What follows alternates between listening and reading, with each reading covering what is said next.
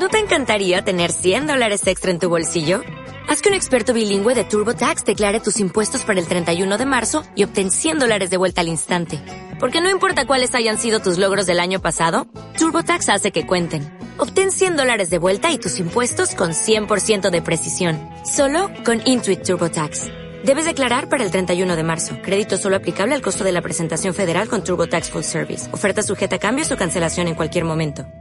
Muy buenas a todos, familia. Hoy tenemos el gusto de contar en nuestro podcast con Marisa, a la que, bueno, lo primero de todo queremos darle las gracias por estar hoy con nosotros, a pesar de, de cuadrar horarios, porque Marisa está en México y nosotros aquí, como sabéis, en Singapur. 11 horas de diferencia horaria, pero bueno, aquí estamos haciendo lo posible. Marisa es terapeuta del lenguaje. Se dedica profesionalmente a ayudar a familias en todo lo relacionado con el lenguaje, el aprendizaje y la alimentación de, de los hijos. En el episodio de hoy vamos a hablar sobre cómo podemos conseguir mejorar la estimulación de los más pequeños a través de cuentos y juguetes. Así que no te lo pierdas. Bueno, Marisa, ¿qué tal estás? Muy bien, muchas gracias por la invitación. De verdad estoy encantada de poder estar con todos ustedes y compartirles un poquito de mi conocimiento para que lo puedan aplicar en el día a día en casa. Bueno, y para empezar, ¿por qué no nos cuentas un poco más sobre tu proyecto profesional para que todas las familias que te estén escuchando te conozcan un poquito mejor?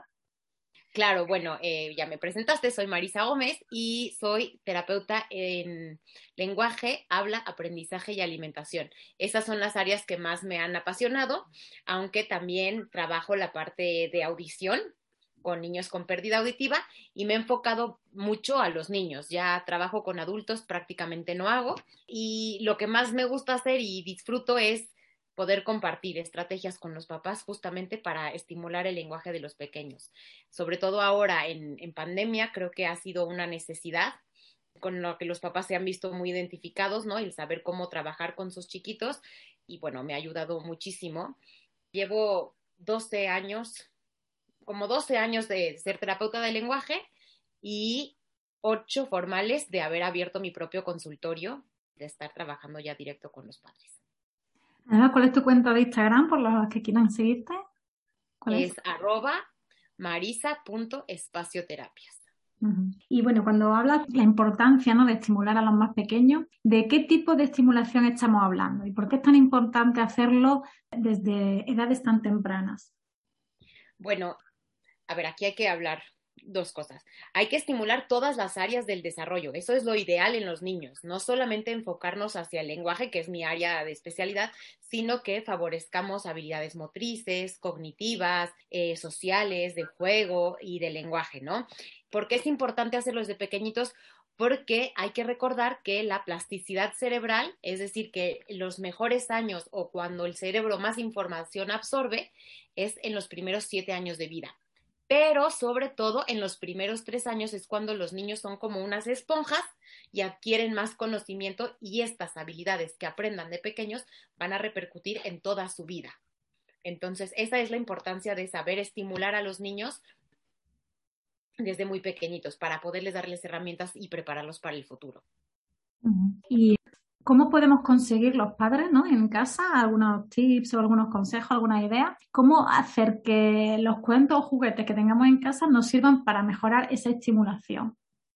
Bueno, lo primero que tenemos que saber es que tenemos que hacerlo llamativo y divertido para los niños. No, no necesariamente necesitamos el juguete más maravilloso o el juguete que está de moda, sino que necesitamos darles tiempo de calidad a los niños. Y eso es, creo que la base de la, y la diferencia que hay entre que lleguemos y le demos a los niños estos cuentos o estos juguetes a que verdaderamente como padres estemos con ellos y estemos estimulando y enriqueciendo ese momento de juego. Son más ricos 15 minutos de juego, pero bien sentados nosotros con ellos y, estimulando y hablando, a que si le damos los juguetes y están los niños cinco horas con ellos de frente, pero, pero sin recibir estimulación apropiada. Yo lo que siempre trato de transmitir a los padres es que este momento de juego sea divertido y llamativo, porque es en ese momento cuando el niño hace más conexiones neuronales y cuando más aprende si nosotros nada más estamos por repetición queriendo imponer algo y queriendo que lo aprendan de memoria, no se va a lograr un aprendizaje significativo. Entonces, eso de que los juguetes, cuanto más luces, más movimientos, más sonidos diferentes, eso, ¿qué, qué opinas tú de ese tipo de juguetes? Que que es increíble, parece que casi que el niño no tiene que hacer nada porque el juguete lo hace todo por sí solo, con un montón de sonidos diferentes, de luces. ¿Qué opinas tú de ese tipo de juguetes? Como has dicho, que, que no hace falta que sean así tan, tan, tan llamativos, ¿no? Pues justo eso. El juguete hace todo por el niño y el niño ya no tiene que pensar, el niño ya no tiene que aprender, el niño ya no tiene que hablar. Si el juguete hace eh, mu, imaginamos que es una vaca, ¿no? Y el juguete hace ya mu y mueve la cabeza, el niño ya no tiene que mover el muñeco, él ya no está trabajando la parte motriz, ya no tiene que decir mu, ya no está trabajando la parte del lenguaje, no está trabajando la imitación. Entonces, justo, yo pienso que los juguetes, mientras más sencillos, son mejores para los niños.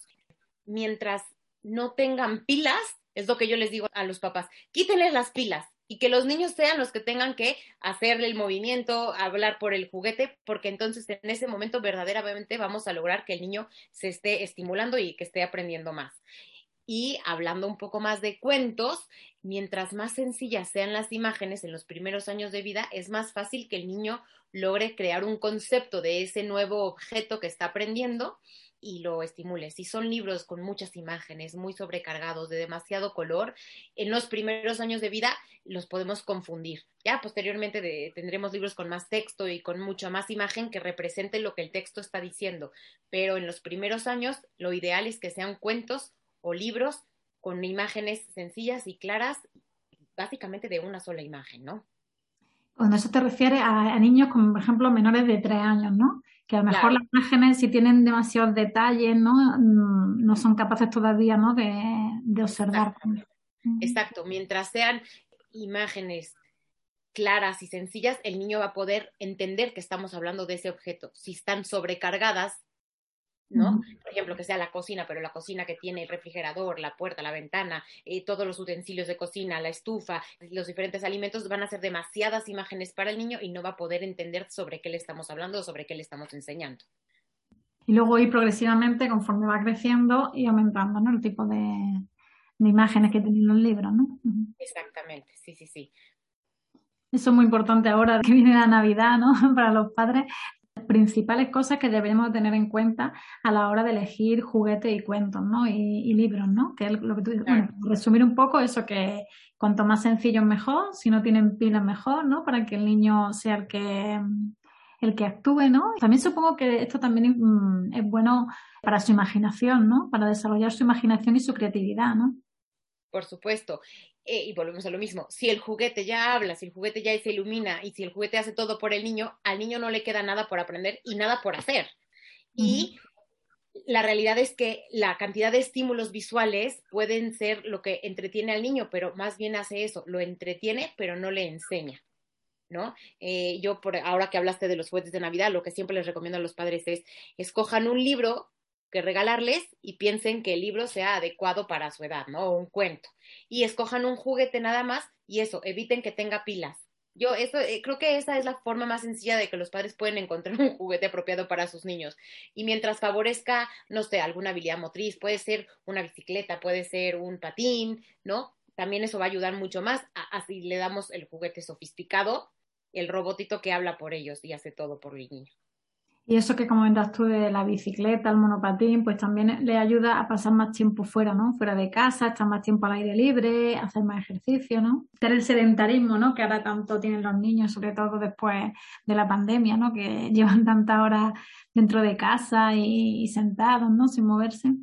Claro, entonces sí, sí, sobre todo ahora hay que entender, el niño estando al aire libre y fuera de casa aprende sobre nuevas cosas y siempre y cuando estén acompañados nuevamente de los padres y los padres les vayan describiendo, mira, vamos por el parque y estamos viendo los pajaritos y están construyendo su nido y los pájaros viven en el árbol y, ¿no? Y los pájaros comen gusanitos. O sea, cuando les vamos describiendo es como los niños van aprendiendo conocer ambientes completamente diferentes, ¿no? No estar siempre teniendo la misma vista, ¿no? Y viendo lo mismo. Hombre, las cuatro paredes de la casa, ¿no? El chiste es variarle un poco. Ya bastante han tenido, ¿no? Durante la pandemia, ¿no? Que no, no, hemos tenido más remedio, ¿no? Que estar mucho tiempo en casa y mucho tiempo encerrados como para, ¿no? Lo ahora, ahora seguir, ¿no? Así es. Y de la etapa que tú decías de que es más importante, ¿no? Por el tema de la plasticidad, que es de 0 a, a 7 años, ¿Cómo podemos saber los padres? Porque supongo que a lo mejor habrá como dos franjas bien diferenciadas, ¿no? Menores de tres años o ya de tres a siete años, ¿no? ¿Cómo podemos saber más o menos qué juguete o qué cuento es más apropiado para una determinada edad? ¿Más, más pequeñito o ya un poquito más grande? Claro, bueno, hablando de cuentos, lo ideal es eh, en el primer año de vida, no tanto cuentos, sino mostrarles a los niños estos libros que son de, de tela, ¿no? Y que tienen muchos contrastes, por lo general colores como blanco y negro o incluso pueden empezar a meter colores rojos, ¿no? Que son libros de mucho contraste para que visualmente el niño pueda empezar a hacer estas diferencias. Y ya a partir del año de vida les pueden empezar a leer cuentos y lo que yo recomiendo es que sean cuentos o bien de, de cartón, ¿no? Para que sean fáciles para los papás, para, para perdón, para los niños eh, cambiar de una hoja a otra. Pueden ser también los libros de tela y que sean cuentos con muy poco texto o nada de texto y que sean una sola imagen la que les estamos mostrando. ¿no? Estos libros que por lo general eh, que vienen de diferentes texturas, de diferentes colores, eh, son ideales para los niños en los primeros años de vida. Ya después, cuando vayan teniendo ya un vocabulario más grande y cuando empiecen a interesarse por letras y empiecen a interesarse por números, ya podemos empezar a partir de los tres años a meter libros que ya la hoja sea mucho más delgadita, que tengan mucha más imagen y que empiecen a tener textos. Yo lo que recomiendo es que el texto sea un patrón repetido, es decir, que en cada hoja hable sobre lo mismo. Hay una colección que se llama la colección de los libros Usborne, es la editorial, que me gusta mucho porque habla todo el mismo, lo mismo, ¿no? Este no es mi pato, este pato tiene un pico grande. Y la siguiente hoja habla lo mismo. Este no es mi pato, este pato tiene eh, patas eh, pequeñas. Este no es mi pato, este pato tiene... Y, va hablando de diferentes cosas del pato eh, y todo es el mismo patrón con esto el niño va aprendiendo más a comprender el mundo y va empezando a fijarse en estas pequeñas diferencias. esos, esos, libros me gustan mucho, incluso para empezar a leer a partir de los siete años también son muy buenos porque el niño siente que ya puede leer, aunque realmente no está leyendo tanto, ¿no? Y, pero ya puede narrar el libro y, y se siente exitoso y eh, poco a poco, les digo, ir haciendo más compleja la lectura y ya después pasar a párrafos por hoja, no tanto una historia completa y larga con el que el niño no pueda comprender y, no, y le sea difícil leerla. E, eso sería conforme a los cuentos. Eh, en los primeros años de vida, a mí me gustan los cuentos eh, de tela, me gustan mucho los de la marca de Melissa Anduk, no sé si se pueden mencionar marcas. Sí, sí, claro. Pero me gustan mucho los de Melissa Anduk, me gustan mucho los de la marca La Maze, porque también son muy lindos. Ya en niños más grandes, Editorial Convel tiene una, una maravillosa colección de libros y ellos mismos saben guiar a sus lectores para que vayan poco a poco eh, sabiendo qué tipo de libros o qué tipo de cuentos presentarle a los niños. Entonces eso creo que es muy bueno porque ya tienen la guía específica y ya van diciendo a los padres qué, qué tipo de cosas son ideales, ideales para los niños dependiendo de su edad. Me gustan también unos que se conocen como la colección de los indestructibles, porque son libros que por más que los traten de romper los niños, los traten de arrugar y todo, eh, no se rompen. incluso son libros que se pueden lavar dentro de la lavadora de ropa. Pues son de tela. Pues no son de tela, son como de un tipo de papel que, que es muy resistente y, y, estos para los primeros años son muy buenos. Y ya, ya de libros más grandes hay una colección en España justo que se llama Topi, eh, Tupi, perdón, que son muy buenos porque van siendo un poquito de palabras y luego una imagen y otro poquito de palabras y el niño va aprendiendo a leerlo y bastante fácil de hacer, ¿no? Eh, esos serían como los cuentos que recomiendo. Con los juguetes para niños pequeños, eh, en los primeros años de vida, sobre todo del 0 a 1 años, yo lo que recomiendo es que sean juguetes que tengan mucho sonido. Las famosas sonajas sí son muy buenas porque ayudan al niño a que haga seguimiento visual o que la parte auditiva la vaya entrenando. Y de uno a tres años, mis tres juguetes favoritos que siempre recomiendo es el primero, los megablocks, estos bloques con los que van construyendo torres, creo que son ideales para, para que los niños estimulen motricidad fina, lenguaje, ¿no? Por ejemplo, ahí podemos enseñar a, la palabra funcional pon, pon, pon otro, pon más, eh, pon azul, pon verde, ¿no? Eh, otro juego que se me hace maravilloso que tengan los niños es una granja. Ah. Cualquier granja se me hace maravillosa, no importa si es la granja de peluche, la granja de madera, la granja eh, de Playmobil, la grande, la pequeña, da igual, o incluso pueden ser libros de granjas, no importa, pero la granja es una excelente herramienta para estimular el lenguaje porque tenemos a los sonidos de los animales o las onomatopeyas. Y entonces pueden enseñar el mu y el para el caballito, ¿no? Entonces, eso en los primeros de, de, los dos a los tres años de vida creo que es una excelente herramienta. Y ya, ya después, otra, otra cosa que me encanta que hagan los padres, que la pueden hacer en casa, es una caja, ponerle un hoyo, que metan los niños la mano y vayan sacando diferentes objetos. Y pueden ser objetos de la casa, como por ejemplo una cuchara, ¿no? O el tenedor, bueno, el tenedor, hombre, ah, cuidado con los picos, ¿no? Pero que vayan sacando diferentes objetos, una, una, cuchara, la pelota del tenis, y que los niños vayan descubriendo los diferentes objetos es una muy buena idea que los papás lo pueden hacer en casa, ni siquiera tienen que ir a comprar el juguete, con cualquier cosa que tengan en casa lo pueden hacer. Y ya conforme van creciendo un poco los niños, me encanta que tengan rompecabezas. Y conforme van creciendo, pues de de menos piezas a muchas más piezas, puede ser. Y ya a los cinco años pueden empezar a meter ciertos juegos como de estrategia. ¿No? Eh, sí, sería para, las de estrategia serían ya para mayores de 6 o 7 años, ¿no? Me imagino. Hay, hay una marca de juguetes, déjame, la voy a ver, que se llama Smart Games. Esos los pueden encontrar en Amazon, en el Amazon de cualquier lado, y tienen juegos de estrategia para niños a partir de los 4 años. Ah, pues está muy bien, porque yo los que he visto siempre son para mayores de 6, 7 años. 6, 7, y no, estos son para mayores de 4 años y me parecen geniales, porque además, como ya es un juego de mesa, el niño tiene que estar sentado en la mesa y ya también va aprendiendo esta habilidad de que, bueno, no todo juego tiene que ser al aire libre y no todo juego tiene que ser en movimiento, ya pueden empezar a, eh, a poner más atención, a enfocarse más y a un trabajo en mesa que les va a ayudar para los años escolares, de ya cuando sean más grandes, que tienen que estar muchas horas sentados en silla, ¿no? También me imagino que con eso se trabaja también la, atención, ¿no? ser capaz de prestar atención por un periodo de tiempo un poquito más largo de lo que ellos siempre están acostumbrados, ¿no? Exacto, entonces esos me parecen geniales para los niños, se llaman, nuevamente lo menciono, Smart Games, y es como un cuadrito, un, circulito, perdón, con varios colores, pero de verdad lo buscan en juegos de estrategia Smart Games en Amazon y los van a poder encontrar y los envían a todo el mundo. y se me hacen maravillosos. Pues si quieres lo que hacemos en la descripción del podcast vamos dejando los nombres que me has dicho por si quieren, porque yo creo que va a ser muy, muy útil que para los padres el tener a mano siempre, porque muchas veces, venga, llega un cumpleaños o lo que hemos dicho ahora, que ya mismo se acerca la gente, hay familias que están pensando ¿no? en las navidades y dicen, bueno, pues, ¿cómo hacemos la lista ¿no? de los Reyes Magos o de, o de Papá Noel? Vamos a preparar la lista de los Reyes, pues, venga, y no se nos ocurren ideas, o siempre, ¿no? O muchas veces nos dejamos influir pues, por la publicidad, ¿no? Y la verdad que con todo eso, si lo dejamos en la descripción, yo creo que le va a servir de, de ayuda, ¿no?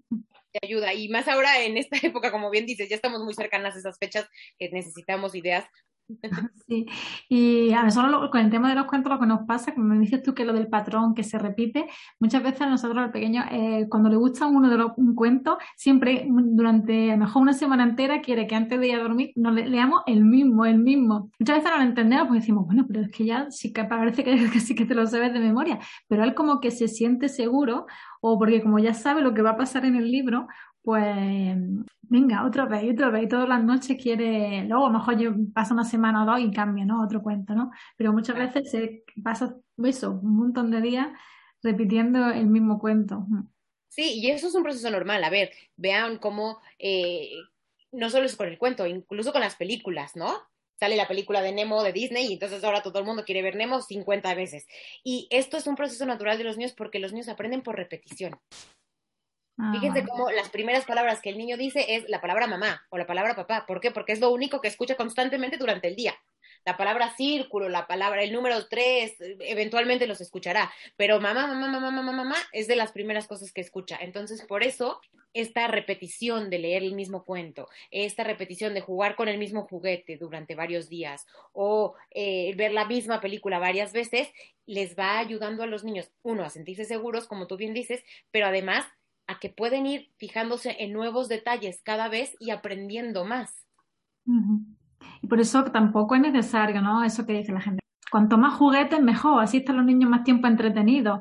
Yo creo que al final a, nosotros nos pasa que si tienen más, o por ejemplo los tienen a la vista un mayor número de juguetes, al final no saben cuál de ellos elegir y pasan más tiempo pensando a ver con qué juguete juego que realmente jugando. O sea que tampoco es tan importante ¿no? el número, la cantidad de juguetes, como que los juguetes sean de calidad y apropiados a su edad. ¿no? Por supuesto, yo lo que les recomiendo siempre a los padres es de todos los juguetes que tengan, solamente preséntenles cinco y se los presentan una misma semana o incluso dos o hasta tres semanas. Y después hacen una rotación de juguetes. Lo mismo pasa con los cuentos hacen una rotación y le presentan las siguientes semanas o las siguientes cada tres semanas o otros nuevos y de verdad es que los, para ellos es como si tuvieran un juguete nuevo, aunque ya estaba morado en el closet, ¿no? Entonces, sí, eso sí es totalmente cierto. Necesitan los niños tener poco material expuesto para aumentar sus periodos de atención y para poder enfocarse en verdaderamente eh, ser estimulados con ese material. Eso de tener las habitaciones llenas, llenas de juguetes, yo creo que al final, ¿no?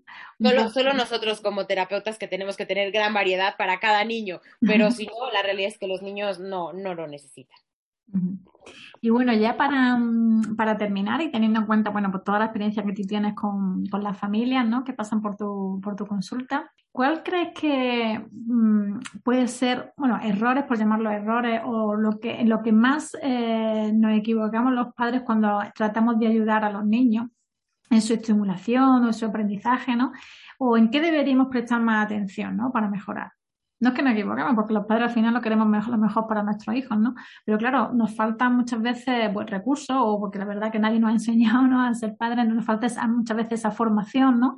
Entonces, siempre, por lo general, podríamos mejorar los padres.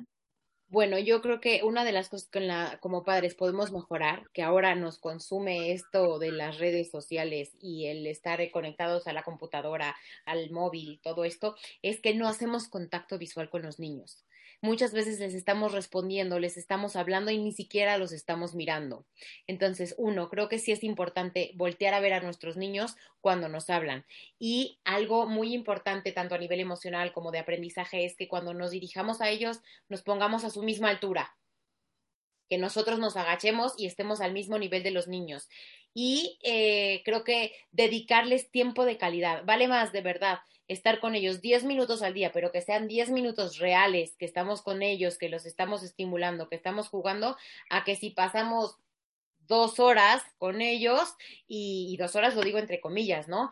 Porque luego estamos en el móvil o en el ordenador, trabaja y trabaja y ni siquiera estamos poniendo atención a lo que ellos están haciendo. Entonces, ese tiempo de calidad creo que es primordial para los niños.